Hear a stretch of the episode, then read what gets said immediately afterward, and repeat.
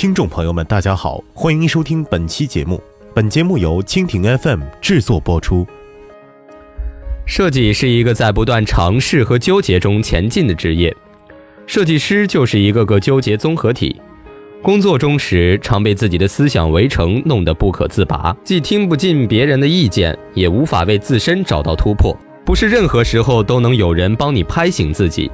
所以，如何有效地避免自己陷入思维僵局，才是问题的关键。我也曾掉过不少坑，每次都是愁得头发掉一把。刚开始总是得过且过，觉得事情解决了就行了呗，结果就是下次依然掉坑。按老人家的话来说，不能记吃不记打呀。所以今天就行来跟大家聊聊，我是怎样避免走入思维僵局的。不敢说办法一定有效。不过也能一定范围内为你挡过那些飞来的横祸。第一，明确目标当然是第一要务。没有目标，就像无头苍蝇撞来撞去，即使最终把事情顺利完成了，也是糊糊涂涂。目标不明确，很容易做着做着就偏了，或是到最后也没弄清楚是为了解决什么问题。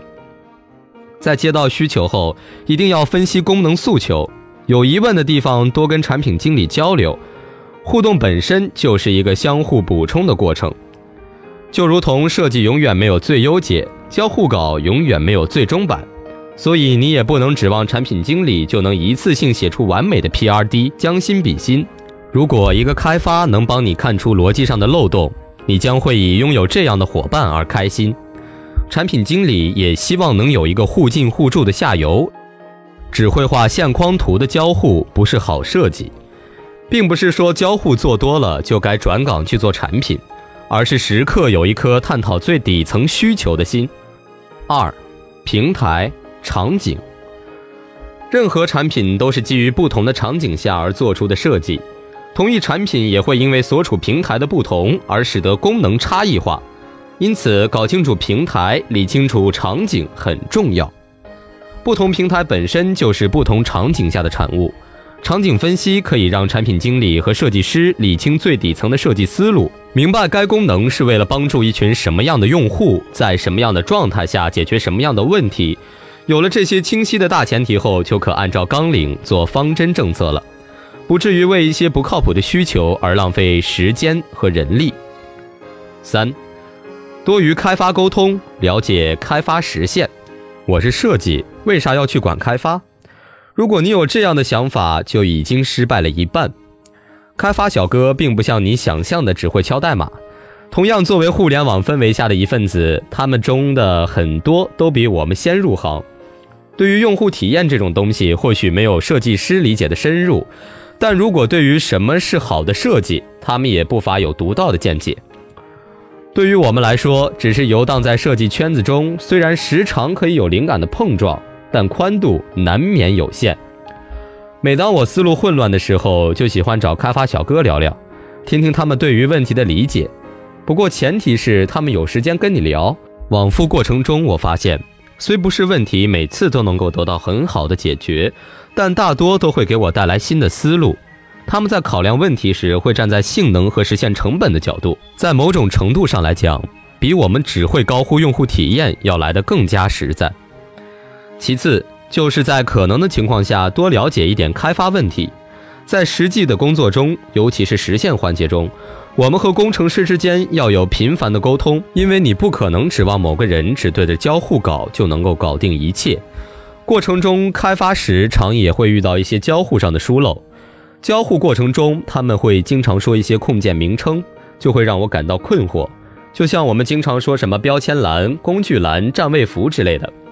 了解一些他们的语言和名称，会大大的提高工作效率。如果明白功能的实现原理，就再好不过了。带着这样的思路做交互稿，本身就是一箭双雕，既满足体验，又兼具开发实现。要知道，在成本效率当道的氛围下，如果你的设计能兼具物美价廉，四不被某一案例所牵制。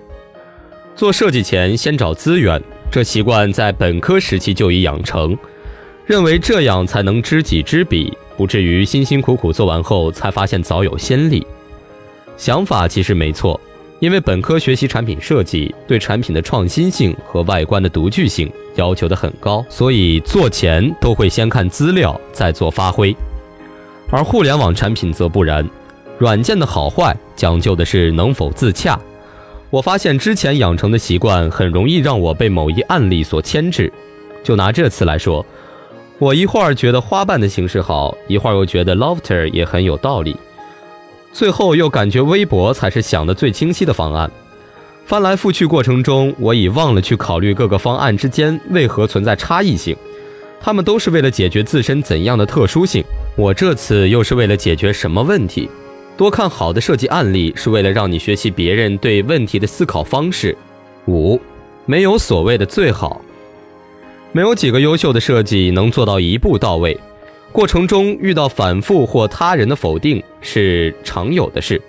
每次做了很多方案，从中挑出最好的以后，就觉得这已经是可行范围内的最优解了。如果这时候突然有人质疑，就会觉得他是未加思考的信口开河，甚至对此感到恼怒。其实应该感谢向你质疑的人，是他们及早帮你发现了问题。听众朋友们，今天的节目就到这里了，感谢大家的守候收听，我们下期再会。